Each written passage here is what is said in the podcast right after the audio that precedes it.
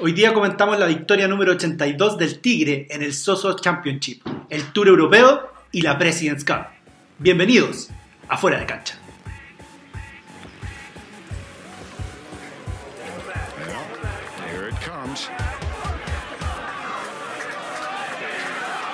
Oh my goodness.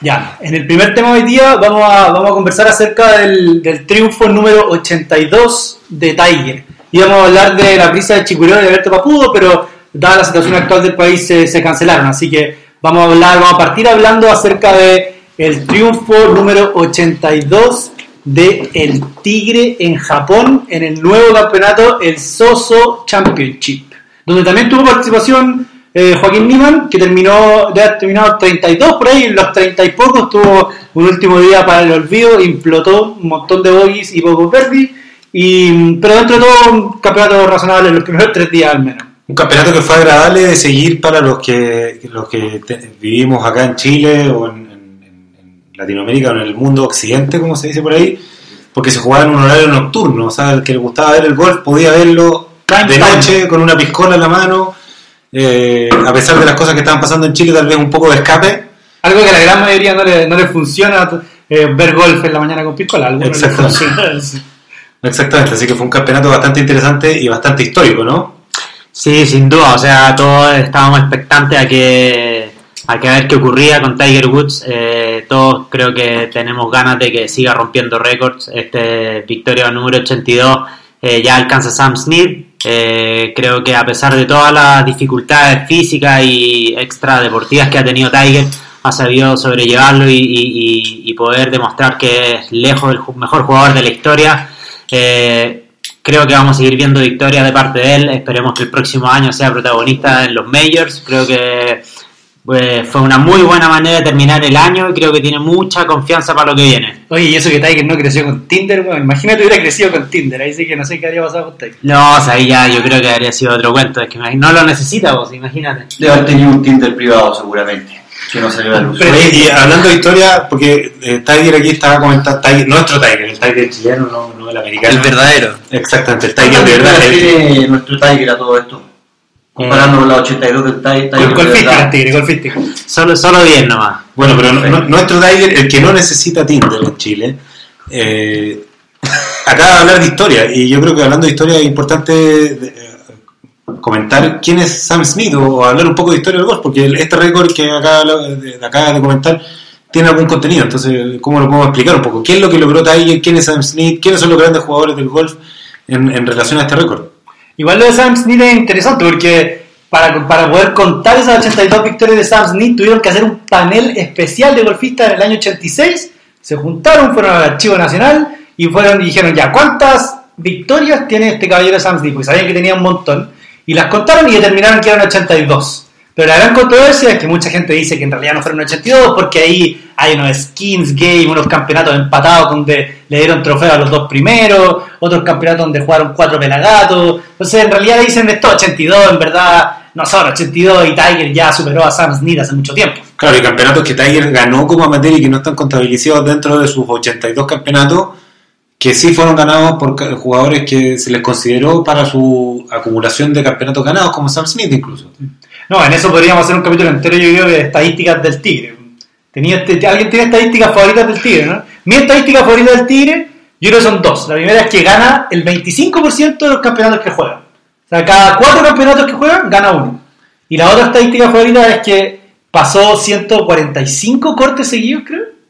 Sí, Y por ahí. Nunca más nadie la- lo va a ver. Esa última estadística es muy difícil de entender para alguien que tal vez no está tan familiarizado con el golf, pero con la primera que tú acabas de, de- de comentar, Felipe, eh, es muy relevante, porque uno ve el tenis, que es uno de los deportes que, que más aparece en televisión, en los medios en general, y uno ve que Federer, Nadal, Djokovic, eh, o en su época Pete Sampras, o qué sé yo, incluso el Chino Río, ganaban 8 o 10 campeonatos al año. El Exactamente, y eso eran un 28 tercio o un cuarto de los campeonatos del año eran ganados por el número uno del mundo. Pero esto significa que Tiger Woods, que es el mejor jugador de los últimos 20 años tal vez, o 25 años, gana con suerte un cuarto de los campeonatos y, y con eso, y además le gana por lejos, gana un cuarto de los campeonatos que ha jugado y con eso bate el récord por lejos. O pensemos en el jugador del año el año pasado del PGA Tour. El jugador del año fue, bueno, del PGA fue Rory McIlroy y ganó ¿cuántos campeonatos? Tres. Campeonatos. que terminó ganando el último. ¿Y Brooks Koepka cuántos campeonatos ganó el año pasado? También tres por ahí, dos majors y uno más. Y Tiger tiene 10 temporadas donde ganó 5 campeonatos o más. O sea, lo que te muestra que es un deporte competitivo de verdad y que el nivel de competencia es algo que, que no se da en otros deportes necesariamente. O que te agarran los jeeps y no te sueltan. En el tenis, por ejemplo, es muy raro ver que un, que un jugador que está dentro del top 10 del mundo eh, no llegue cerca de la final o semifinal. En el golf em, pasa y pasa muy seguido que jugadores que están quizás fuera del top 100 del mundo van y ganan una semana o terminan bien arriba en el tablero. Esas cosas como que no se repiten en muchos deportes otros que en el golf. Ya, pero veamos un poco, tra- tratemos de hacer un poco de historia para tratar de entender esto que hizo Tiger. Entonces, Tigre, ilumínanos, ¿quiénes son los jugadores que tienen más campeonatos ganados en el PGA Tour? Eh, ahora con la victoria de Tiger tenemos en primer lugar a Tiger Woods y Sam Smith con 82 victorias, seguido por el gran oso dorado Jack Nicklaus que tiene 73. Hay que mencionar ahí que 18 son majors. Eh, Sam Smith, Nicklaus. Sam Smith, ¿cuántos majors tienes? Así que está difícil. 7 grandes tiene. Eh, después Ben Hogan, también jugador legendario, 64 torneos en el PGA Tour con 9 majors.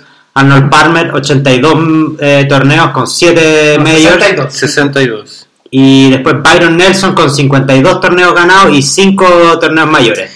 Cabe mencionar que Byron Nelson tiene un récord que nadie acá tiene, que ganó 11 torneos seguidos en su mejor momento. 11 torneos seguidos, es efectivo. Y también otro récord histórico del golf es lo que casi hizo eh, Ben Hogan. Ben Hogan, bueno, todos sabemos que, o, o para los que, bueno, nuestros auditores, existen cuatro majors, que son como lo- lo- los Grand Slam del tenis, eh, que son el Masters, el British Open, el US Open y el PA Championship. Y a la fecha todavía no existe ningún jugador que en un solo año haya ganado los cuatro campeonatos. Pero Tiger hizo el Tiger Slam, que lo ganó los cuatro seguidos en Sí, dos años distintos. Claro, pero, pero lo que sí casi pasa fue que eh, en aquella época, en los años 47, 48, no recuerdo exactamente cuál de los dos años, Ben Hogan había ganado los tres primeros campeonatos, el PGA Champion, eh, perdón, el Masters, el US Open y, El British. y, le- y había, y no, iba a jugar el British. Y para jugar el British tuvo que viajar como dos semanas en barco para llegar a jugar el British, porque era un campeonato que en esa época no se jugaba por parte de los americanos, era un campeonato que se jugaba fuera, obviamente, no existían los medios de transporte que existían hoy día. Como los santiaguinos que no van a jugar a Papudo. Y para poder ir a jugar a, a- a- a Inglaterra, a Escocia, tuvo que tomar un barco y renunció a jugar el PGA Championship en el prime de su carrera. Y en esa época el PGA Championship se jugaba modalidad match play y todo el mundo lo que dice es que eventualmente él hubiese ganado ese campeonato y de hecho llegó a jugar el British Open. Primera vez que jugaba creo que fue Carnoustie en la cancha en que ganó. Carnasti. Eh, y ganó por varios palos y de hecho hay un monumento en el hoyo 18, uno de los tiros que pegó, un drive que puso al medio eh, en- en- con un fuera de cancha a la izquierda, varios bunkers a la derecha. Fue justamente el, el British Open en la cancha que se jugó este año y que Tiger hizo un gran, tuvo una gran performance. Entonces, ese, esa es una de las cosas históricas que, que hay en el golf chileno, en el golf eh, norteamericano. Eh, sí, aquí hay un, hay un dato muy curioso. de Tiger encabeza la lista y el único jugador contemporáneo que está activo hoy en día en el PGA Tour que aparece en esta lista top 10 es Mickelson. Mickelson, jugador zurdo, me imagino que todos los que juegan golf lo conocen, tiene 40 y 44 torneos ganados en el PGA Tour, o sea, una- un número bastante grande para la época que estamos viviendo. Yo creo que es mucho más competitiva la que, en la que estaban todas estas leyendas de las que habíamos mencionado. Y Mickelson también tiene cinco grandes, ha ganado varias veces el Master. Eh, y después de eso ya tenemos a BJ Singh y ya más, más atrás tenemos a un Davis Love y, y eso, o sea, se, se ve que antiguamente quizás era por un tema de que había menos competencia, eh, los números eran mayores, pero es difícil y, y- creo muy, muy complicado que a futuro haya un jugador que, que rompa el récord de Tiger. Para que se hagan una idea, hoy en día el jugador con más victorias en el PGA Tour es Dustin Johnson, de, lo- de los jugadores que están actualmente compitiendo semana tras semana, y él solamente tiene 20, a pesar de haber ganado al menos un torneo en los últimos 12 años. En sus últimas 12 temporadas, él al menos ha ganado un torneo. Oye, cerquita ahí está Jim Fury. Jim Fury tiene 19. El Jim- señor 58. Sí. Jim Fury tiene 17, 17. empatado con Rory McIlroy también. Para que se hagan una idea de la magnitud de lo que ha hecho Tiger Woods. Así que si querían ir a jugar al PGA Tour y ganar 82 veces no es tan fácil. Oye, ya, oye, además se jugó el, el Tour Europeo, ¿o no? El fin de semana. Se cerró la temporada. Se cerró la temporada. Se cerró la temporada regular del Tour Europeo con el, el- el- el torneo en Portugal, donde Hugo León tuvo muy buenas últimas actuaciones para tratar de salvar su tarjeta, pero lamentablemente quedó corto por un puesto. Terminó lugar 116 y 115 salvaban la tarjeta para el próximo año. Eh, lo cual no lo deja sin categoría, va a quedar con categoría número 18, que significa que va a poder jugar alrededor de la misma cantidad y calidad de torneos de los que jugó este año.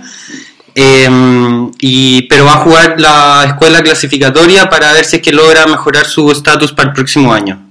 Entra directo a la tercera etapa. Hay que mencionarle a todos nuestros amigos que nos están oyendo. ¿Y quiénes más van a ir a jugar la, la escuela, el, Eh? Felipe Aguilar viaja este fin de semana para eh, competir en la segunda etapa de la escuela clasificatoria.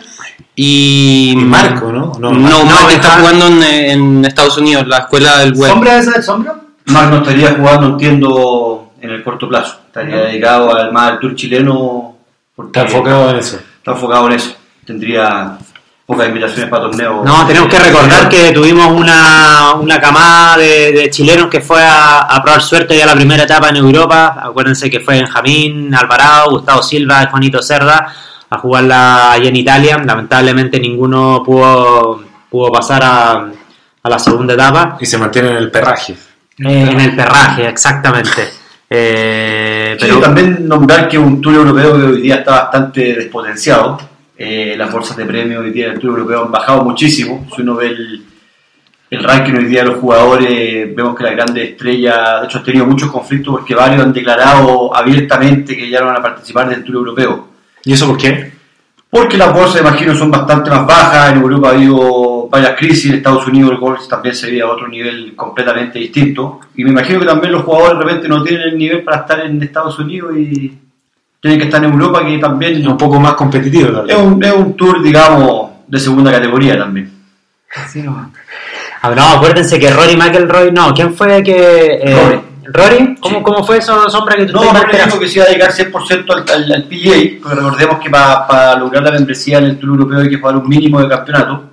Y Rory dijo que no estaba dispuesto, obviamente, a eso. Y, y un nacido y criado en el Tour Europeo le dio la espalda este año. O sea, Rory diría que el Tour Europeo es el perraje. Es el perraje, sí, efectivamente el perraje. Si uno ve los jugadores, los top 10, no son jugadores que siempre están peleando el primer nivel en torneos de envergadura. ¿Quién será el número uno del Tour Europeo, en el ranking del Tour Europeo? Bernhard Bisberger, Bisberger. jugador austriaco. ¿Cuántos, ¿Cuántos campeonatos ganados tiene el PGA Tour Bisberger? No, yo creo que no conoce Estados Unidos, la verdad. No Nunca ha viajado. Ahora- fue a Disney, fue a Disney Ahora- una vez con su familia, pero no, no hubiera Puede, jugado. puede sonar a perraje, pero el Tour Europeo es un lugar donde cualquier jugador quiere estar, especialmente alguien que viene desde Chile o de Latinoamérica. Es un lugar donde grandes jugadores han hecho su carrera. Como Brooks Koepka. Brooks Brooks Koepka partió jugó varios años y hoy día es uno de los mejores, si no el mejor jugador del PGA Tour. Entonces, tampoco hay que desmerecer o mirar en menos lo que significa estar en el PGA Tour, en el Tour Europeo y que te vaya bien. Y yo creo que lo que hizo Hugo, eh, lo que ha hecho Felipe Aguilar, lo que han hecho varios jugadores, incluso Marc, Incluso, incluso Marc. Casi gana abierto a Escocia. incluso Marc, eh, en el Tour Europeo eh, es algo positivo y, y- y- y que debemos destacar de golf chileno. O sea, hemos llegado a niveles en el Tour Europeo que son muy cercanos, tal vez no hoy día, pero, pero hace unos años, muy cercanos a lo que es el PGA Tour. Entonces yo me pregunto, ¿por qué Felipe nunca jugó un Major?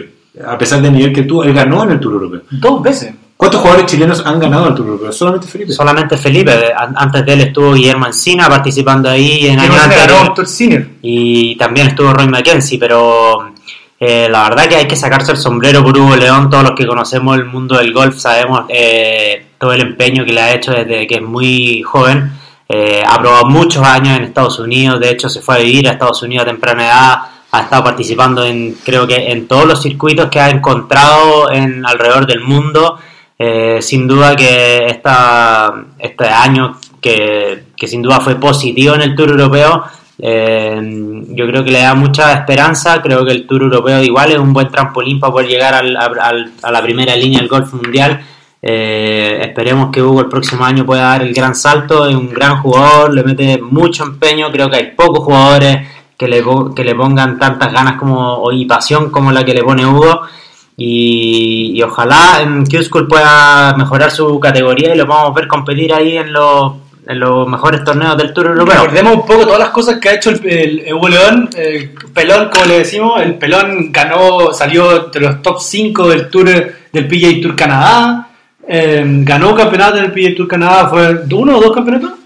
Después también fue uno- siempre uno de los mejores jugadores sudamericanos a nivel juvenil. Prejuvenil. Eh, Súper buena carrera universitaria. Hugo ha tenido varios años status, full, full status en el que era el web.com, hoy en día el Conferry Tour.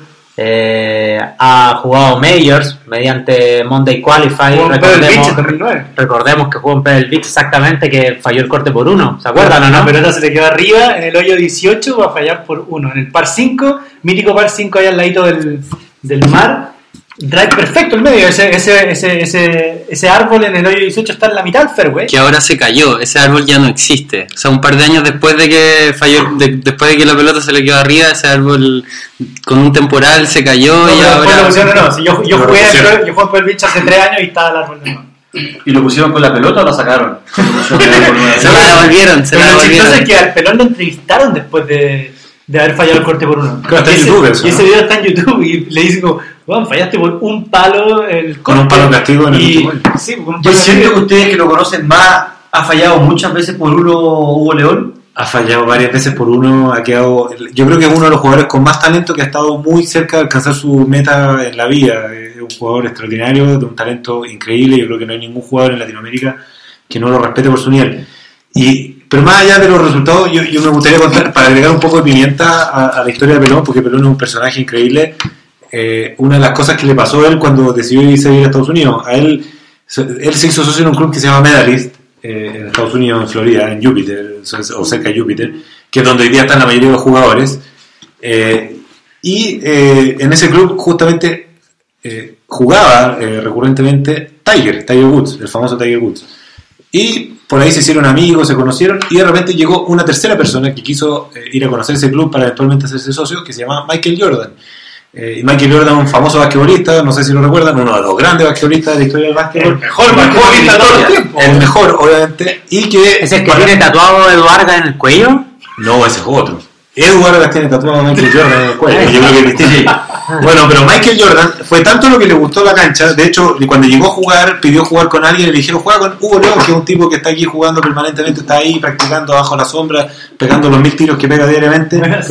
Y eh, jugaron con, con, con Pelón y Michael Jordan y le terminó gustando tanto el club que decidió hacerse club, eh, socio de este club de Medalist y para ello pidió dos solicitudes eh, de recomendación que son las cartas de recomendación que normalmente en todos los clubes a nivel mundial se solicitan.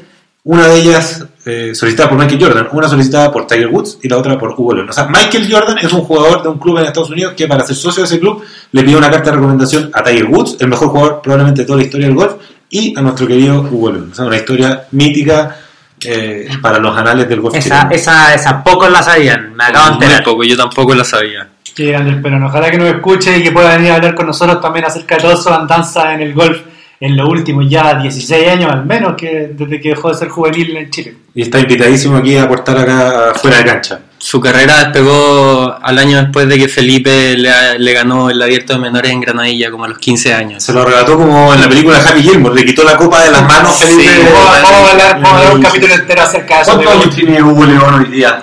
35. 35. Tiene tiempo aún.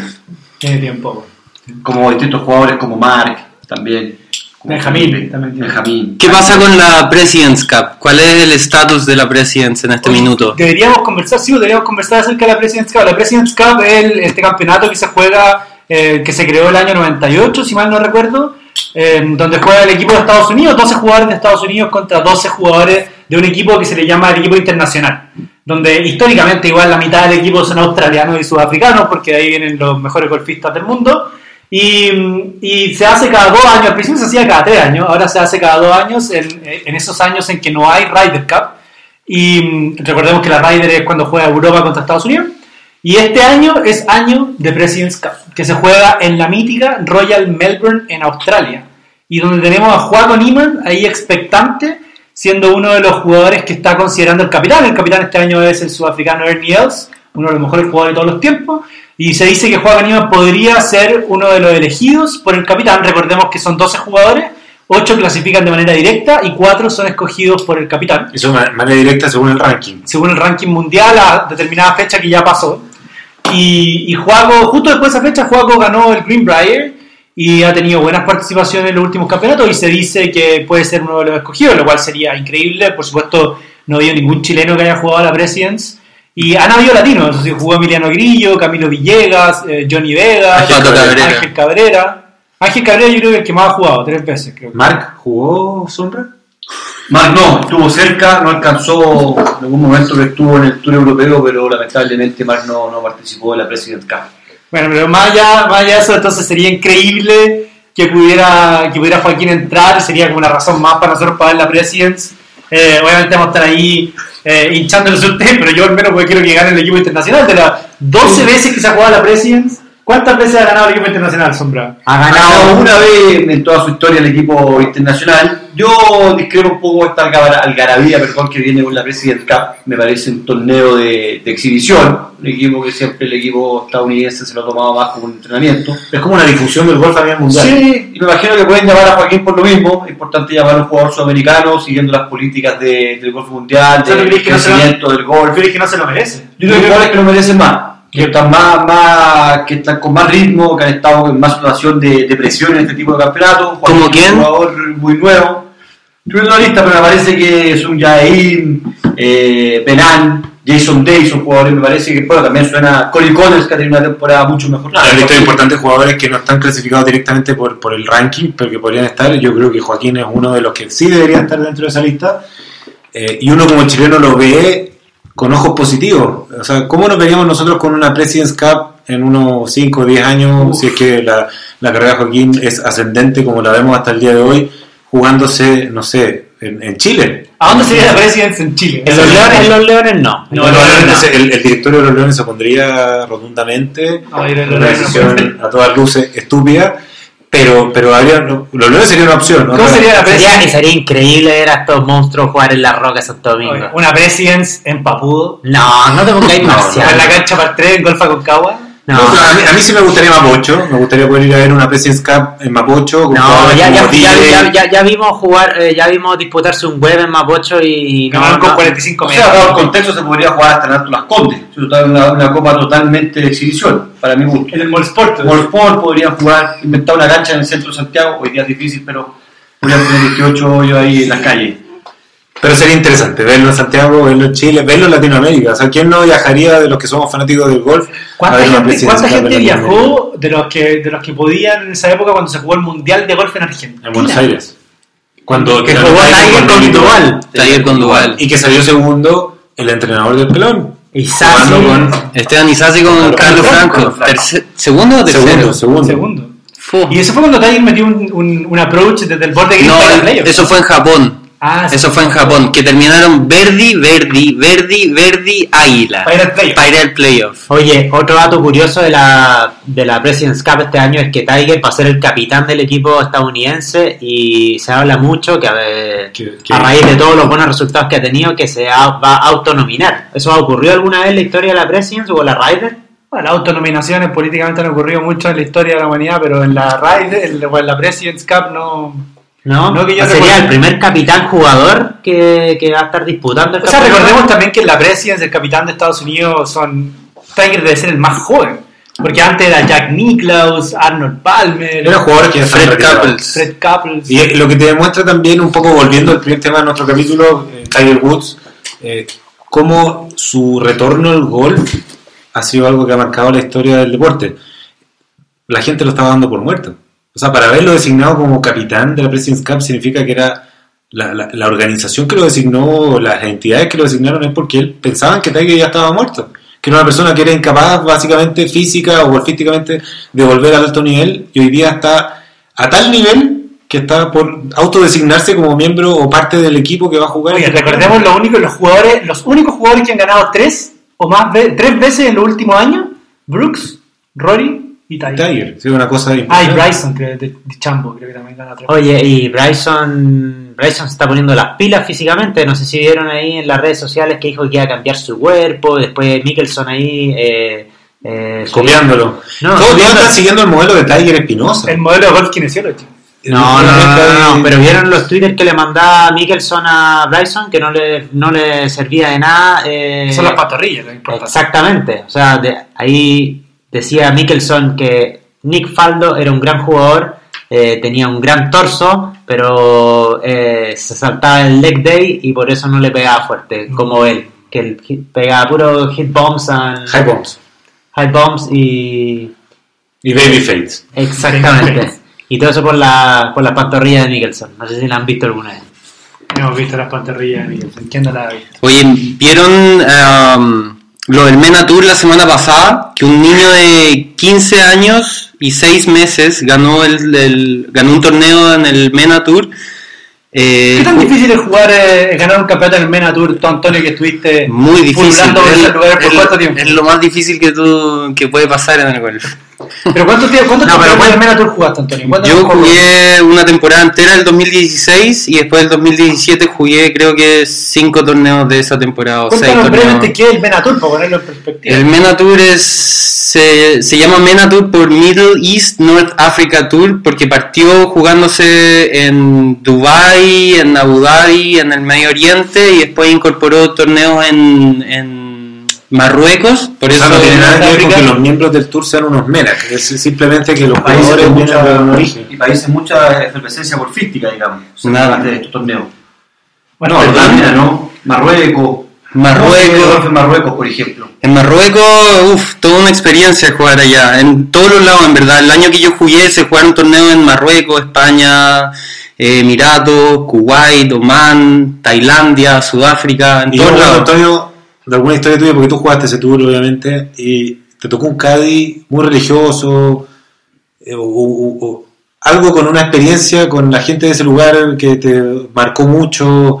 eh, no sé si habrá sido un Cádiz o la experiencia misma del lugar. ¿Dónde ganaste un campeonato en ese? en ese- Sí, gané en Tailandia. Pero. Pero nada, o sea, me acuerdo que en Tailandia los Cádiz eran todos mujeres. Y, y nada, me llevó una, una mujer que hacía de Cádiz ahí los fines de semana. Ella no necesitaba hacer Cádiz porque tenía su negocio aparte. Y era la única que hablaba inglés. Así que tuve suerte de llevar la única Cádiz que hablaba inglés. Así que me podía comunicar con ella.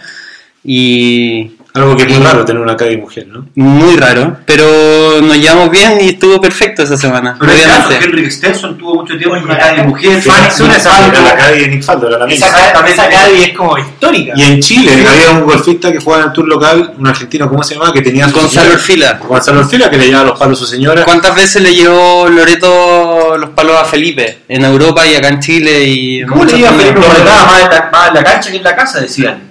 No sé si será cierto, ustedes que lo conocen más. Claro, ¿cuántos tres empates le significaron un cuasi divorcio al pobre Felipe? Fanny Suneson era el nombre de la calle de Stenson y. Mítica, de hecho este año, este año fue el Masters y le leyó los palos a alguien, ¿a quién? Se me olvidó. Pero ella, creo. ¿A Stenson de nuevo? Stenson, pues. Oye, ¿y más chilenos que hayan ganado el Mena Tour? ¿O que hayan jugado? Eh, los únicos chilenos que han jugado ahí, eh, Matías Calderón también, que mm, Sigue allá, también ¿no? Sigue allá jugando uno que otro torneo. Y él ganó, ¿no? Matías no, no ganó, pero es el en el Sunshine. Tour.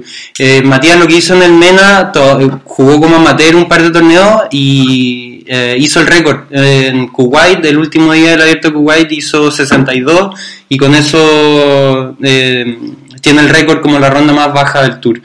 Eh, y Marc, Marc Talo también jugó un campeonato del Mena en España en el 2016. Marca ha jugado muchos tours. Muchos al parecer. viendo. Oye, pero volviendo al, al, al tema, eh, este jugador amateur de 15 años y 6 meses ganó la semana pasada en el Mena haciendo 62 menos 8 el, el último día, empatando el récord de Matías y se convirtió en el jugador más joven en la historia en ganar un torneo válido para el ranking mundial, eh, quitándole el récord a, a Ryo Ichikawa, el japonés, Jugador de President's Cup. jugador de President's Cup. No es Bueno, hubo todo un debate ahí también de, del golf juvenil, digamos, cómo hacerse profesional, a qué edad, recordemos que Michelle Witt tuvo muchos problemas en su momento con hacerse profesional, mismo caso de Lexi Thompson. Oye, pero hoy en día los juveniles están actuando como profesionales. En Chile. En Chile, sí. Sí, lo hemos visto en varios abiertos, pegando algunos tiros malos, tirando palos, actitudes que no se debiesen repetir. Lo pongo sobre la mesa. Así nomás. Sí. A mí me ha tocado, a mí me tocó ver por lo menos en la hacienda de Chicureo jugar un campeonato. Yo aquí en el capítulo pasado me molestaron por no haber, haber estado ausente, tal vez por el, el- ¿Cómo te fue todo esto en ese campeonato, Ricardo? Todavía sigo calculando el resultado de la tarjeta porque tuve Vaya. un, un sábado del terror. Fue casi como el sábado que, que, que uno quisiera olvidar que- de, de- de las jornadas nacionales que hemos vivido el último día. Eh, nadie quiere recordar lo que hice, y, pero, pero por lo menos como de habitual tuve la dignidad de firmar la tarjeta y presentarme al día siguiente a jugar, que es algo que no todos los jugadores lo, lo, lo logran, es difícil. Recordemos que es un Contra los 105, ¿no? Que también entregó tarjeta. Hubo un 105, 102, sí. También dijo que fue una jornada del terror. Y de hecho, de hecho, para contarlo como anécdota, en el capítulo justo antes de ese campeonato estábamos hablando de, de- de que un 90 eventualmente, de acuerdo a las reglas de la, de la federación, podía significarte una, una casi que descalificación directa de futuros campeonatos. Yo cuando caché que iba cercano a los 90 me empecé a poner nervioso como el diablo, porque nunca en mi vida había hecho 90. Y eso podía significar quedar fuera de muchos campeonatos futuros. No sé si la regla es verdad, yo creo que me metieron aquí miedo mis colegas de fuera de cancha. No, entiendo que la regla es verdad, pero solo en, primera, en el primer día de torneo. El primer día, pero te descalifica respecto del solo de ese mismo campeonato, no te descalifica de futuros campeonatos. Exacto. Eh, lo averigüé justo cuando entregué la tarjeta con mi 90. eh, gracias a Dios no es una regla real, pero la verdad es que en el 18 cuando estaba pateando para 89, eh, los temblores eran como si hubiese estuviera a punto de ganarle a Marque en la final del campeonato, eh, como, como el pate que tuvo Benjamín. Eh, ¿Qué más perdió todo esto? Entiendo la Sí, definición. No, si ya conversábamos de este. Ya no, Hoy vamos, vamos al tema central. Pero, pero un, punto, un punto central es que cuando hice 90 y me tocó jugar el día siguiente, me tocó con varios juveniles. Lo que me llamó la atención, juveniles que están dedicados al golf. De hecho, me tocó jugar con un juvenil, eh, No vamos a para, no nombre. revelarlo, pero no es necesario, pero, pero me llamó la atención juveniles que están haciendo 90 palos y que no están en el colegio. O sea, gente que se está dedicando al golf eh, de manera decidida, familiarmente hablando, y que tal vez el score hoy día no lo están acompañando, un tema complejo. ¿Qué decisiones se están tomando para efectos de, de- de dedicarte al golf? ¿Y cómo lo están afrontando las familias de los jugadores que lo están, que lo están haciendo? Eh, ¿Son jugadores que tienen potencial? ¿Son jugadores que tal vez hoy día no tienen el potencial pero se espera que lo tengan? ¿O son jugadores que están tomando una decisión un poco arrebatada? Como, eh, como en otros deportes tal vez se ve, que, que como en el fútbol o en otros como el tenis, que tal vez es una decisión familiar como una apuesta por tratar de lograr éxito para tener un, un- un- un resultado económico futuro. No, no sé cómo lo ven ustedes. Estas apuestas son siempre súper difíciles y lo que, lo que realmente creo yo particularmente engañoso de los casos que son, que son exitosos es que tendemos a ver a las personas que le ha ido bien, pero no, no vemos a las personas que lo intentaron y, lo, y que no lo han logrado, que son por supuesto que muchísimas, muchísimas más que las personas que sí lo lograron. Obviamente le decíamos lo mejor a todas las personas y nos encantaría Tener muchos Europea que estén llenos de chilenos ganando campeonatos de primera, segunda categoría, Majors, Presidents Cup y todo.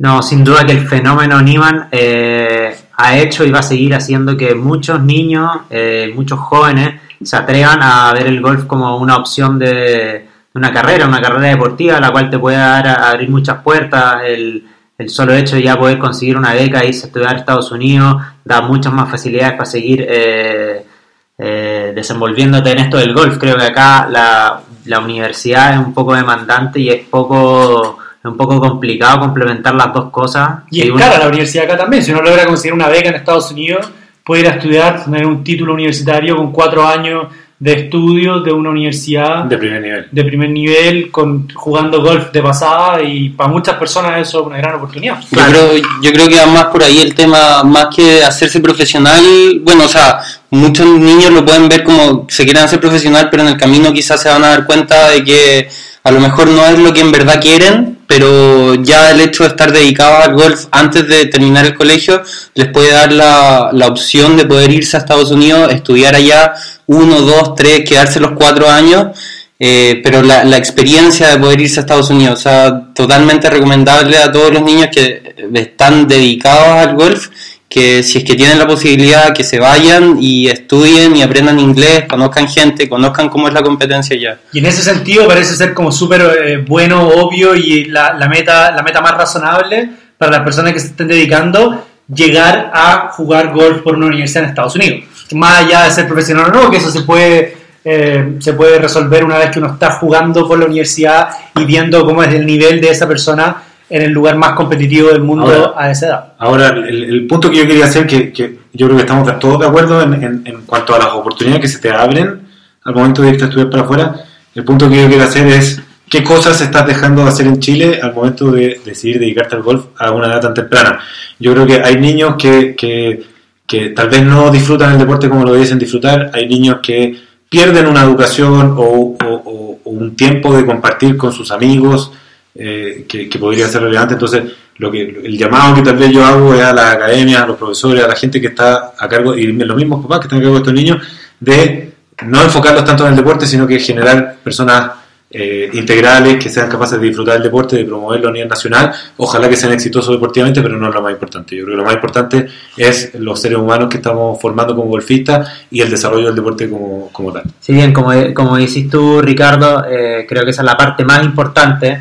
Eh, muchos hoy en día ven solamente la parte bonita del, éxito que, que- es el golf, que se ve traducido en lo que es Joaquín Niman, que llegó muy temprano al PGA Tour y, está rodeado de, de puras cosas positivas, pero detrás de eso hay mucho trabajo. Eh, y eso es lo más importante y lo que tienen que tener claro todos los niños y toda la gente que se quiera dedicar a esto. O sea, esto del golf es demasiado difícil. O sea, si vemos ganando un niño de 15 años en torneos profesionales en, otro continente, eh, habla de porque la gente y, y las academias alrededor del mundo se están preparando muy intensamente, desde ya muy temprano. Entonces, el hecho de dejar de lado la educación por el golf, eh, obviamente te obliga un poco a ser más disciplinado en ciertas áreas o si no, tu objetivo es ir a la universidad, es poder complementar las dos cosas y saber sobrellevar lo que es estudio y golf eh, desde ya temprana edad. Entonces, es un poco delicado el tema, creo que es un tema que se maneja en familia, se habla con el entrenador, dependiendo del objetivo de cada uno, de la pasión que tenga por el golf. eh, pero es algo que, da para hablar en un capítulo completo. No sé qué opinan ustedes. Sí, yo creo, también lo he visto mucho estos juveniles que están dejando el colegio y creo que es un completo error, honestamente. Y principalmente impulsado, y creo que es un error de los padres. Una cosa es tener la gana, una cosa es tener el tiempo, pero aquí también lo más importante es el talento. Y uno si se quiere dedicar al golf con lo difícil que es, creo que a los 15, 16 años hay que estar metiendo eh, bajo par, no hay que estar haciendo 80, 90 en los abiertos. Para mí una persona que a los 15 años mete 90 en un abierto no tiene ni una posibilidad de llegar a ser golfista. Vemos los casos de Rory McIlroy que metía 10 menos a los 12 años. Entonces, yo creo que es importante un llamado a los padres que muchas veces no entienden lo difícil que es esto. Y es un error, sacar a un niño del colegio, lamentablemente hoy día creo que es un error. Hay que, hay que creo que también como decía Ricardo, hay que mostrar el deporte como algo más entretenido, más lúdico y después se tomarán decisiones tan importantes como esa. Pero sigo creyendo que es principalmente culpa de los padres. Bueno, aquí viva la diversidad, podemos tener distintas opiniones, este es un panel diverso y, y yo creo que siempre las apuestas traen eso, son incertidumbres, son riesgos que la gente toma y bienvenidos así. ¿Dónde estaría este mundo si no hubiera habido gente que toma riesgos? Entonces, sí, yo también me compré un kino a ver si me lo ganan dos años más. esperemos que así sea, vos sombra. La Igual- apuesta estadísticamente de 100 Igual- millones 99,9 son un fracaso. Y con eso vamos a comprar un estudio para fuera de cancha y vamos a poder grabar de la mejor manera para ustedes, queridos auditores. Pero Eh, sigan jugando golf. Sigan jugando. Compartan. Eso es lo importante. No dejen el colegio, muchachos. Bueno, ahí cada uno verá cómo, cómo se la arregla con sus decisiones de día. Eh, con eso estamos, pues muchachos. Entonces vamos a volver en las próximas semanas a seguir conversando acerca de lo que está pasando en el golf internacional, qué está pasando con Juaco, qué está pasando con el Pelón, qué está pasando en los otros tours y con los otros, con los otros jugadores que están dando vueltas por el mundo representando a este querido país. Y el programa de la Federación Pay and Play, que incorpora que los clubes eh, acepten eh, jugadores que no son socios para darles la, posi- la posibilidad de poder jugar, de tener clases, de llevar a sus hijos. Eh, Es un programa que va en la dirección correcta, creemos, sentimos que el, el- el- el golf no tiene por qué ser un deporte eh, Tan eh, exclusivo. tan exclusivo, es algo que va en la dirección en que va en los países más desarrollados, donde salen los grandes golfistas del mundo, hay muchos programas donde pueden jugar los niños menores de 15 años gratis, hay muchas canchas públicas, las federaciones típicamente tienen canchas, que es eh, el, gran, el gran programa, el gran proyecto que todavía estamos esperando que ocurra a nivel local, que la federación pueda tener una cancha donde que sea abierto a todo el público para que todos puedan disfrutar de este hermoso deporte.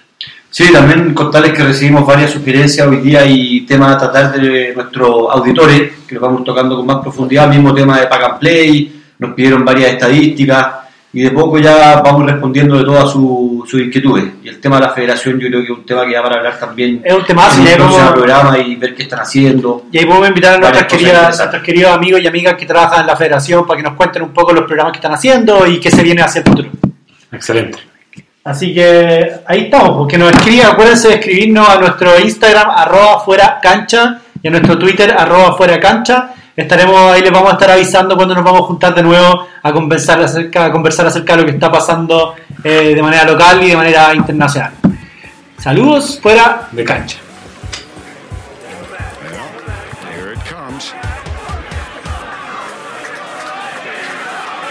Oh my goodness.